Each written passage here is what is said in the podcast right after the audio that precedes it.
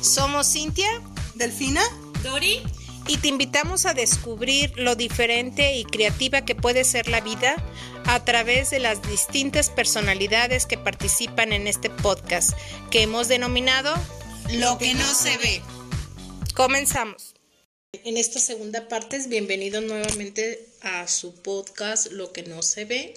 Continuamos con la maestra Graciela Lecuna, quien eh, orgullosamente es mi madre, y queremos preguntarle. Pues yo creo que es muy importante que la gente sepa lo que es estar en el día a día de un maestro a lo largo de más de 43 años, me dijo, 47, 47 años en un aula Fueron como con, 50. con todas las, eh, la problemática de ser maestra, de ser maestra en esas épocas en, en, Guadalajara, de las generaciones que tocó, de cómo la sociedad la trataban a usted por ser una mujer trabajadora y francamente autosuficiente en unas épocas en que las mujeres pues pocas soñaban con tener una profesión. Eso yo creo que es un ejemplo eh, que no debemos de dejar pasar, eh, que si bien a lo mejor las, mu- las jóvenes Las de este, actuales, de este vez. tiempo no lo viven, vivirán otras luchas, pero los inicios fueron ahí. Este, nos gustaría platicarnos cómo fue su vida a lo largo, ya que pudo obtener ese trabajo, qué pasó con su mamá, qué pasó con su familia, Sus este, primeros anécdotas de las cómo fue, ajá, cómo se, cómo, cómo se desarrolló como maestra. Ay, fue maravilloso. No cabe duda que, no cabe duda que hay que estudiar lo que te gusta porque eso no es trabajar. Eso es divert- es divertido, es, es muy, muy agradable. Pues mm, la verdad de las cosas creo que un maestro debe de ser más que nada, más, más que otra cosa debe ser comprensivo, debe ser honesto consigo mismo. Mm, No humillar mm, jamás a un niño. En mi larga carrera siento tanto orgullo nunca haberle faltado al respeto a ningún niño. Mm, Ahí por ahí tenía compañeras que les jalaban el copete y metían primera, segunda y tercera con las cabezas de los chiquitos y me daba tanta tristeza. Pienso que un maestro es es un maestro de vocación es un maestro que nunca se cansa. Un maestro de vocación es aquel que acompaña a sus alumnos hasta en las más mínimas cosas, en, en hacerla de mamá, hacerla de, de lo que ellos quieran. Por ejemplo, cuando te cuentan sus cosas. Tenía una alumna de las liebres. Ay, cómo me, me, me, me encantaba. Venían, un camión destartalado venía de las liebres a traerlos aquí a Guadalajara, aquí en el centro de la ciudad, a una escuela que se llama Francisco Noroña, que fue mi inspector durante muchos años. Y de las liebres, que está, es una colonia muy abandonada, que es- me han dicho que está por... mm, Ajá. Eh, no, enfrente de Tonalá está San Pedrito, donde trabajé también. No, eh, más allá de Tonalá, mm, Las Libres está después del Tapatío. Mm, pues eh, es Tonalá entonces. enfrente, Tlajomulco será. enfrente de, enfrente del aeropuerto parece ser. Bueno, la cosa es que mm, había niños que me contaban, ay maestra, anoche no nos dejaron dormir los del 15. ¿Y quiénes son los del 15? Pues los del 15, maestra, vinieron a apedrear la colonia y rompieron los vidrios y todo. pero ¿quiénes son los del 15? Son unas pandillas que se vienen del 15, pero yo no, yo no sabía hasta, ah, hasta últimamente, alguien me dijo que es del kilómetro 15. Entonces, Ah, eh, ellos, ay maestra, mm, me decía un chiquito, una señora madre de familia vendía garrafones y los traía, ya la señora grande con la cabeza mm, blanca y traía los garrafones mm, a donde los pidieran, llevaba el garrafón este cargado pues. Pero a lo que voy es que también iban niñas de la casa hogar donde yo era maestra en la tarde niñas de la casa hogar en donde yo yo yo creo porque lo viví muy cerca que las trataban muy bien porque tenían hasta maestra que las regularizara Mm, estaba sostenida por una asociación esa casa hogar que estaba en el puro centro. Eh, eh, iban mm, puras niñas que el DIF les recogía a los papás por, porque eran borrachos, porque estaban en la cárcel, porque eran drogadictos, etc. Había una niña, Margarita, que la- nunca la olvido y rezo por ella, porque me decía, ah, yo siempre les decía, miren muchachos, mi casa, que es la de ustedes, ahí por mi casa, que es la de ustedes. Ustedes me tienen que decir gracias, maestra. Ah, sí. Entonces yo procuraba decir con mucha frecuencia, mi casa, que es la de ustedes, y ya poco a poco, gracias, maestra. Y yo muy seguido decía, ay, procuraba decirlo seguido, mi casa, que es la de ustedes, gracias, maestra, ya no se le olvidaba nada. Y un día a la hora del recreo llega Margarita y me dice, una muchachita ya como de 12 años que tenía busto ya y, y ya mm, mm, pintaba para ser ya una mujercita grande, sí. Y, y me dice, ay maestra, ¿qué le cuento a la hora del recreo? Que el domingo fui a mi casa. ¿Cómo se dice, maestra? Gracias, Margarita. Gracias, ¿Qué es lo de Margarita. ¿Cómo se dice, maestra? Ah, gracias, Gracias. Margarita. Pues, Apenas le iba a decir, ¿cómo se dice, maestra? Gracias, Pues sí, pero es que ella no te dijo mi casa, que la de usted, nada más. Sí, sí me ah, dijo, sí, ah, sí me dijo. Ay, el domingo, y se afanaba en saber que era su casa, que es la de usted. Y entonces, dice, ¿cómo se dice, maestra? Ah, gracias, Margarita. Como el niño, Mm. también en la anécdota del niño que se ausentó, ¿no? Ay, esa está fabulosa. Haz de cuenta que en San Pedrito, donde trabajé mm, gratis, también un año era en San Pedrito, ahora sí es enfrente de las liebres. Era un lugar precioso, lleno de pinos, mm, era un lugar virgen.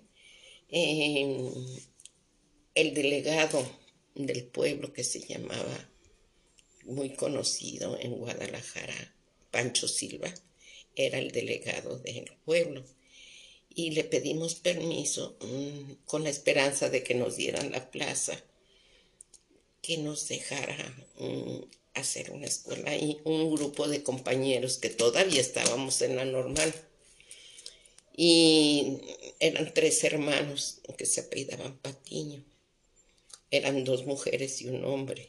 Entonces, mi hermano Víctor Hugo, que en paz descanse, y yo formábamos mm, la primaria, primero, segundo, tercero. Entonces, el delegado nos hizo hacer un censo escolar, que fuéramos a ver si realmente había niños para, para en edad escolar y muchos, muchos niños había.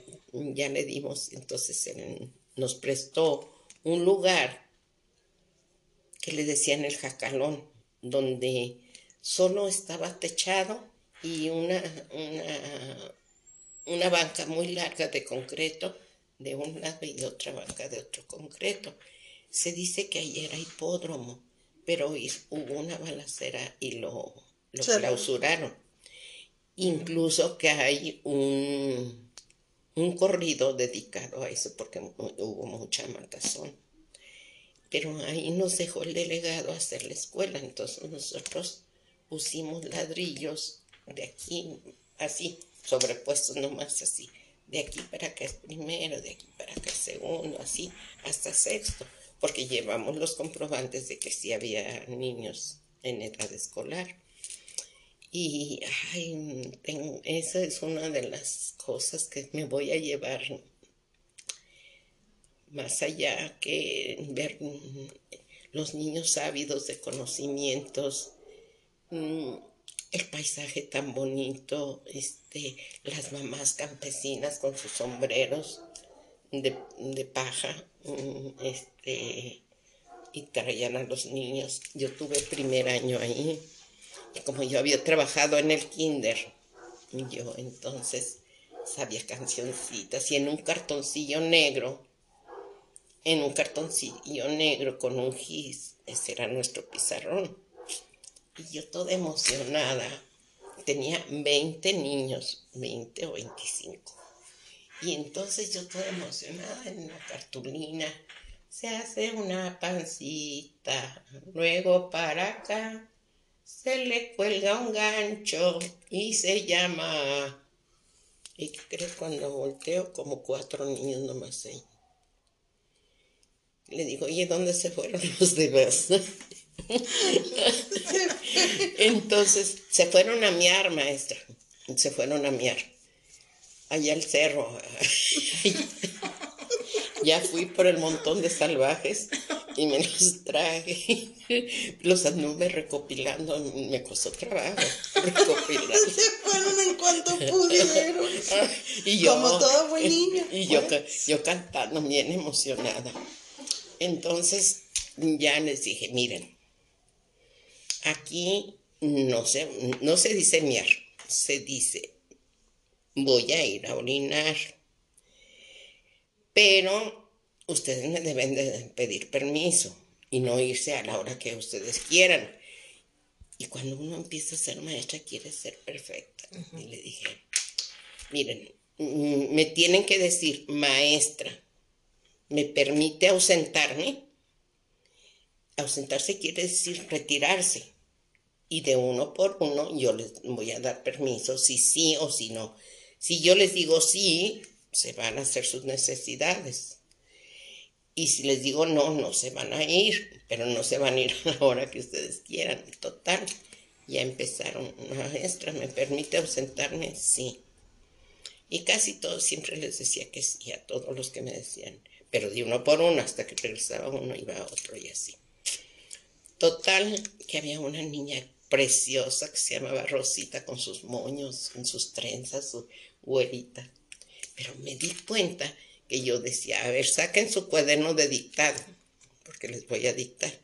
Y la niña me decía, maestra, ¿me permite ausentarme? Pero siempre que yo decía, saquen el cuaderno de dictado. Maestra, ¿me permite ausentarme? No, le dije. Maestra, permítame ausentarme. No, le dije no. Y entonces yo seguía haciendo otras cosas y me grita un niño de atrás. Maestra, maestra, esta ya se ausentó aquí. Ay, no. Pobrecita. Hermosos, hermosos. Y mira, maestra, hasta me salpicó. Maestra, maestra, esta ya se ausentó aquí. Ay, no.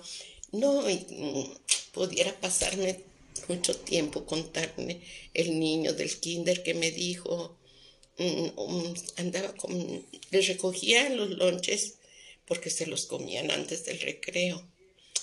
Eh, Y, en Y la no ponían atención por estarse comiendo el lonche. entonces en la servilleta les ponía el nombre, se los recogía a la entrada, les ponía el nombre y lo ponía encima del escritorio.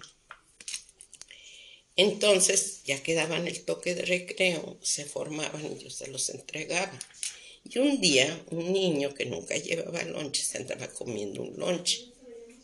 Y entonces le dije, oye mi amor, ¿por qué te andas comiendo lonche? Dile a tu mamá que venga para decirle que te... mm", Pero ya lo había mordido. Dije, no, no te comas lo que no es tuyo. Ya se lo recogí y lo puse encima de mi escritorio.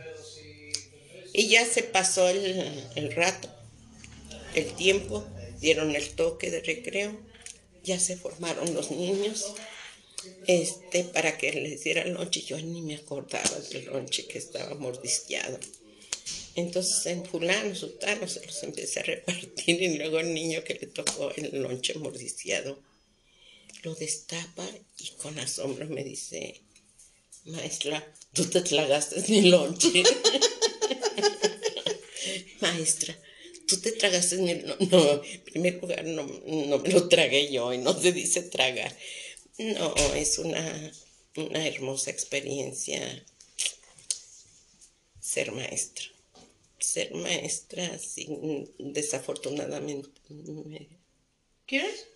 No, desafortunadamente me tuve que retirar por fuerzas de causa mayor, pero me sentía útil todavía a los niños.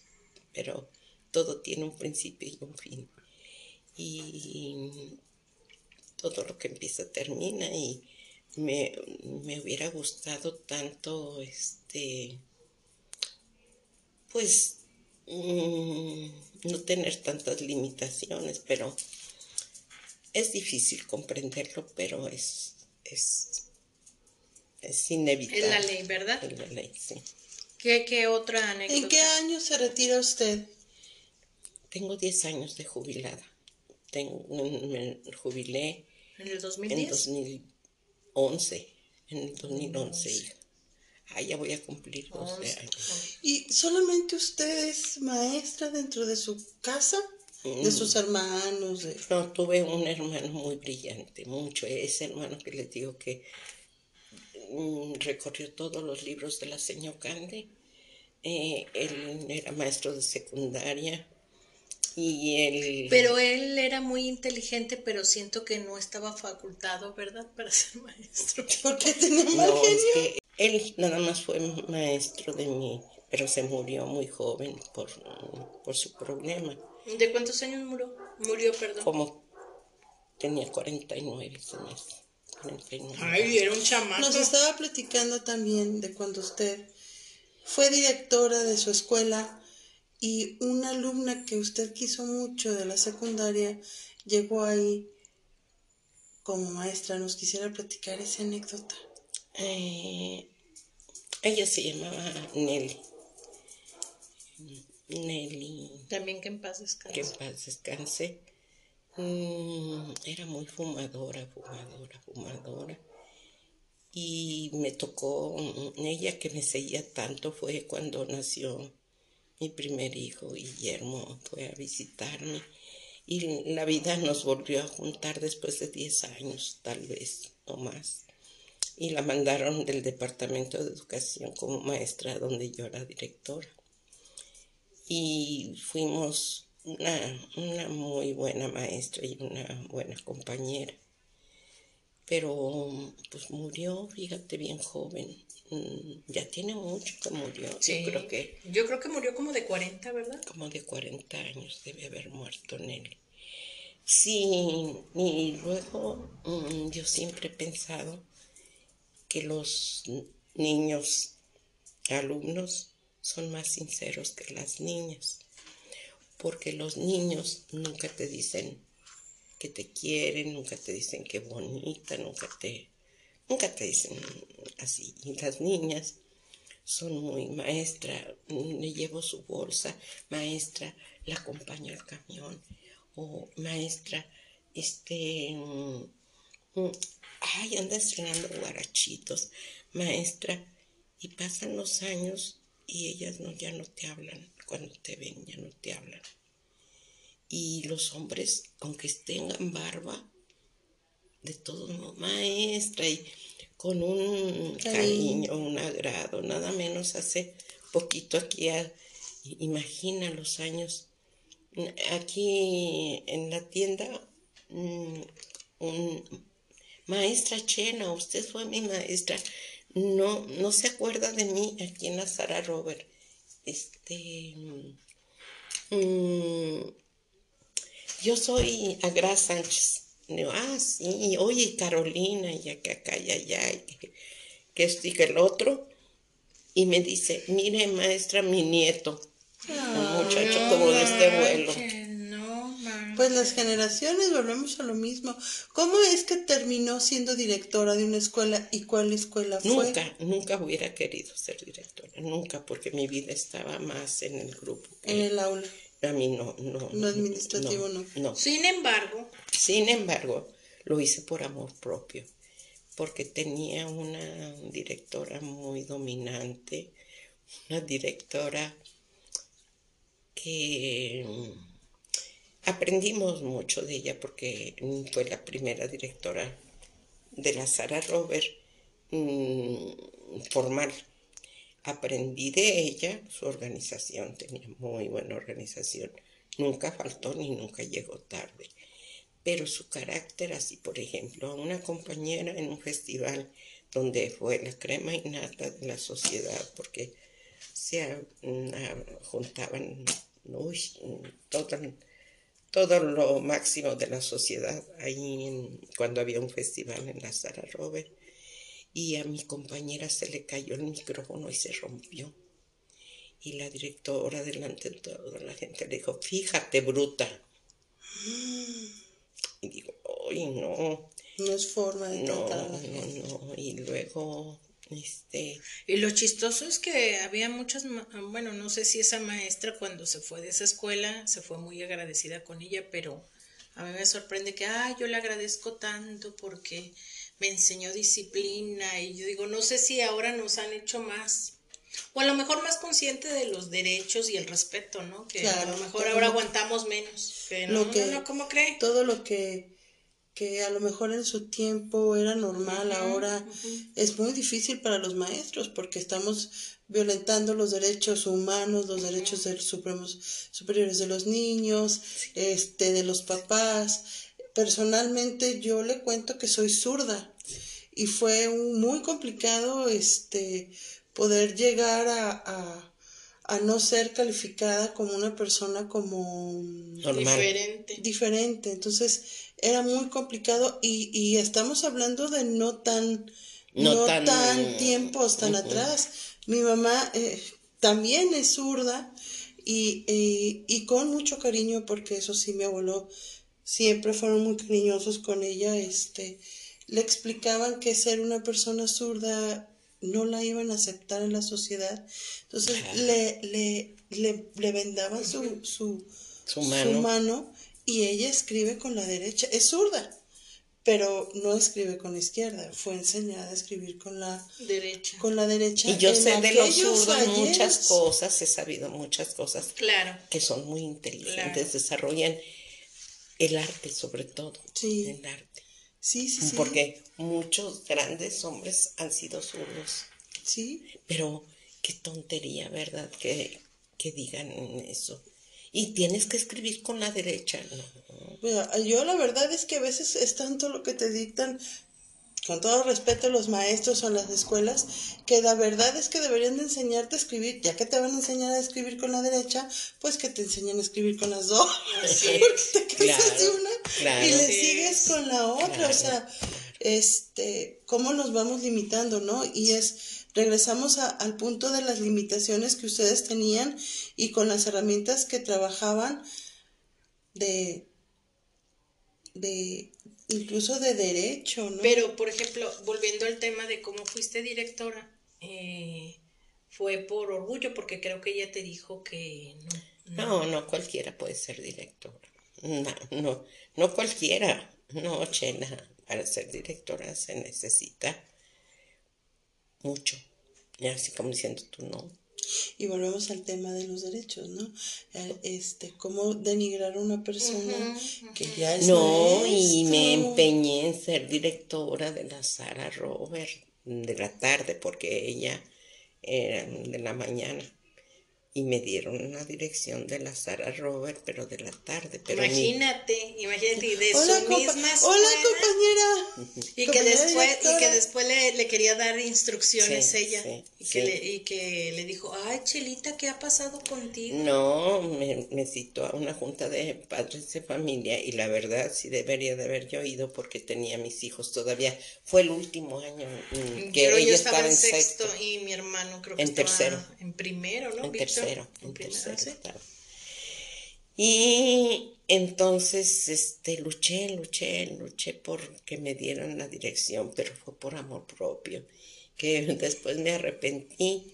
Y... Ya, ya cuando estaba sentada en el escritorio, ay, ¿qué se hace aquí? No, no, y, y- Bueno, y mi vida familiar estaba hecha en la mañana. La verdad es que si tú escuchas a tu mamá desde chiquita, desde, prima- desde primaria, lo que la llevó a hacer lo que era es el amor propio, porque la humillaron, y la Claro, humillaron, y la menospreciaron, y la humillaron.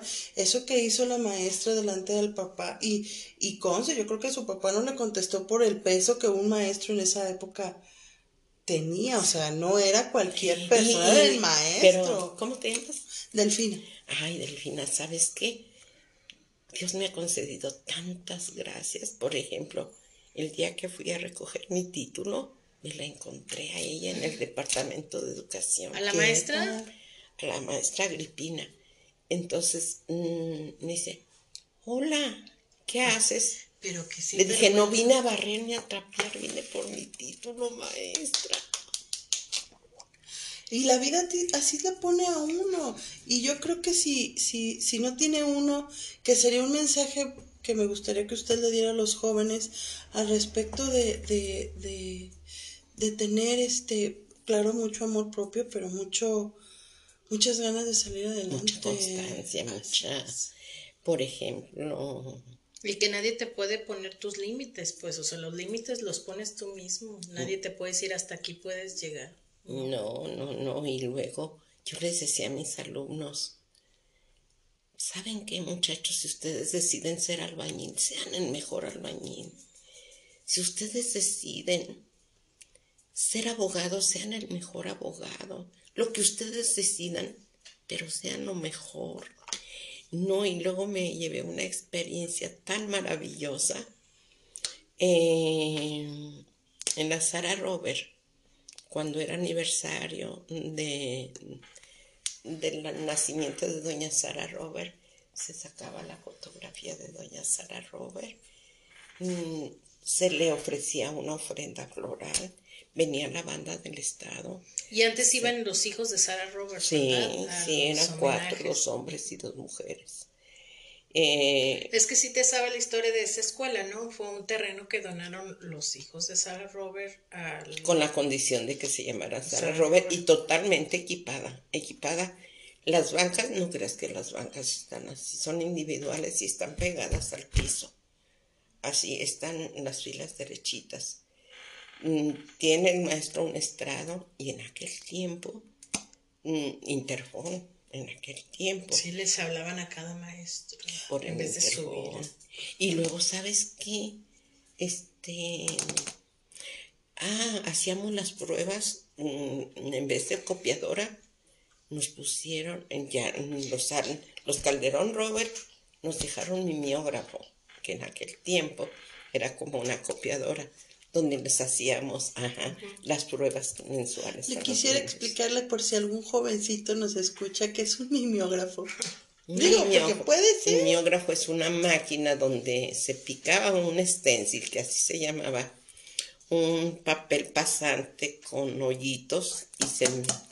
Las máquinas de escribir tenían un- una... un- un- una, un- una letra donde, o sea, que no pintara, mm, nada más hacía hoyitos. Y ahí después pegábamos en, Como el, la plantilla. ajá, la pegábamos, en- tenía tinta en, en mimeógrafo, era una, un, un- un rodillo. Ajá, el rodillo. Y ahí lo pegábamos y le quitábamos la, entonces le dábamos vueltas y ya se marcaba. Era divertido, Era- ¿no? Ahí los, sí, luego los niños nos sí. ponían a, Sí. a andar haciendo. Sí, y Ah, entonces... entonces cuando iban lo, lo- al, al homenaje de Roberts. nos- no, no nos echábamos la casa por la ventana. Iba la banda del Estado, se le hizo un, homena- un, un himno a doña Sara Robert. Mm, Se decían una- unos poemas para... Iba la crema innata de la sociedad. No, se echaba la casa por la ventana. Bueno, pero cuando yo decido cambiarme de escuela a la mañana, como diera lugar, pero que fuera en la mañana, ay, que no debo de...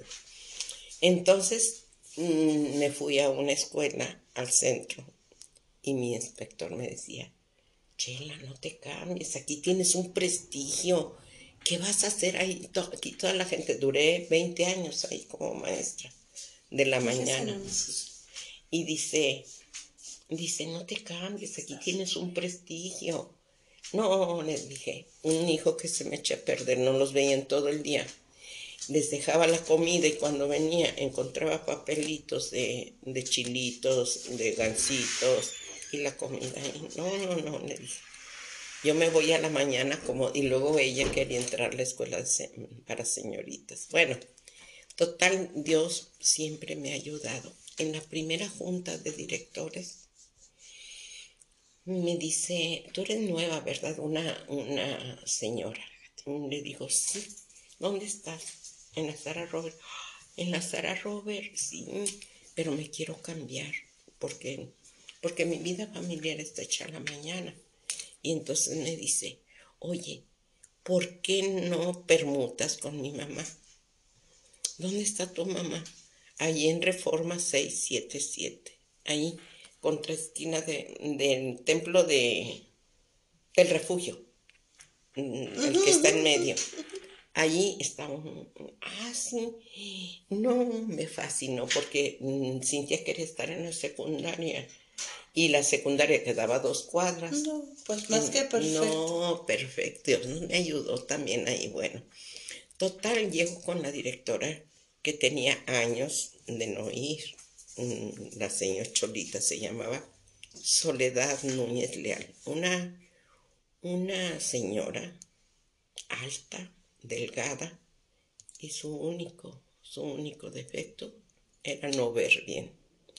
Y, y, oh. ya tenía años sin ir a la escuela. Ella era directora de la escuela María Bancalari, a donde me cambié. Y entonces yo le digo a la señora Cholita, Cholita, ¿quién fue Doña María Bancalari. Ay, tú, busca el retrato de la vieja, ahí andaba tirado en la bodega. O sea, como se cayó la bóveda, se, ahí andaba tirado el, retrato de, la vieja. Fíjate nomás. Yo que venía de con doña Sara Robert, así, dice, ay, busca el retrato de la vieja, ahí andaba tirado en la bodega, porque se cayó la, la bóveda, la bodega. Ya, ahí anda, ay, búscalo. Y sí, lo encontré yo investigué y le digo, ¿pero quién fue? Ay, tú, que dices que fue maestra, yo no la conocí. Entonces, yo nunca la vi, la pero, pero fíjate que sí, sí era una gran maestra, porque hay calle de María Bancalari. Doña María Bancalari, eh, yo hice su biografía, anduve investigando. No, doña María Bancalari, cuidado con ella Cholita porque no iba a la escuela, pero no se daba cuenta. Pero hagan de cuenta que doña María Bancalari, Guillermo, mi hijo, que le gusta mucho la investigación. Y la historia. Sí, investigó que doña María Bancalari fue de los primeros registros de divorcio en, en el estado de Jalisco. Fíjese, se divorció. Ella era originaria de Atemajac de Brizuela y se casó con un militar. Y embarazada se divorció. No, no lo aguanto. No, no, no quiso que supieran que estaba embarazada y se divorció. Mm. Y solo tuvo un solo hijo que se llama se llamaba Alfonso Castañeda. Y todas esas cosas se me hacen tan interesantes y como una allá de veras era un basurero, como me dijo mi inspector, allá es un basurero, ¿qué comparas esta escuela? ¿Qué le hace, maestro? Pero allá hay mucho que hacer. Y en realidad hicimos mucho. Me queda la satisfacción tan grande porque los, los salones, los salones eran de concreto, así de no había piso, pues. Ah, ah de puro cemento. Eh, cemento. Y era una casa vieja que, que estaba adaptada a escuela, pero... Mm, se cayó la bóveda, imagínese cómo estaría de viejita. Ajá, una casa normal. Y después también me gustaría que contaras la historia de... ¿Sabes qué, hija? Si quieres en otra para no ser reiterativa. Eh, ya pero- vamos a llegar al, al tiempo. Sí. Después me gustaría también que contaras, este, eh, hizo todos los trámites, mi mamá anduvo buscando un terreno donde el gobierno hiciera... Eso es muy interesante. Ajá. Mira, hace cuenta que como era una casa, habitación y vieja, entonces tenía muchos problemas mm, la casa. Entonces mm, yo conseguí una audiencia con el gobernador, que en ese tiempo era Guillermo Cosío Vidaurri, era el gobernador, y me dio una audiencia y le dije que, es- que yo quería que la escuela fuera escuela. mm, que dice, consígame un predio, maestra, y sí le vamos, porque fíjese lo que me dijo. Fíjese, yo conozco la escuela, yo estuve en esa escuela y yo se la voy a ampliar, maestra. Le dije no, porque sacábamos el agua del, del aljibe, porque los Ah, baños, los no, baños. no servían. Eh, y el- la intendente teníamos un bote bien grande y llenábamos, llenaba la intendente el bote para no estar abriendo el aljibe. Sí, pues peligroso por los niños, ¿no? Sí, total, mm, a escondidas, mm, como la escuela está en, en la periferia de Mezquitán, Federalismo, Reforma y San Felipe. Y cuando yo llegué en la esquina había barda, barda, barda, barda. Y, ay, esa historia me apasiona mucho. Y hagan de cuenta la mayor parte de, mm, de casas deshabitadas.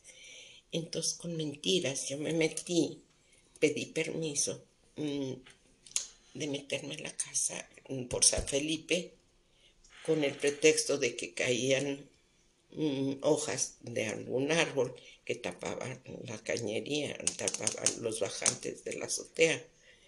Y entonces me abrieron la casa, estaba deshabitada hace muchos años, como si el tiempo se hubiera detenido ahí.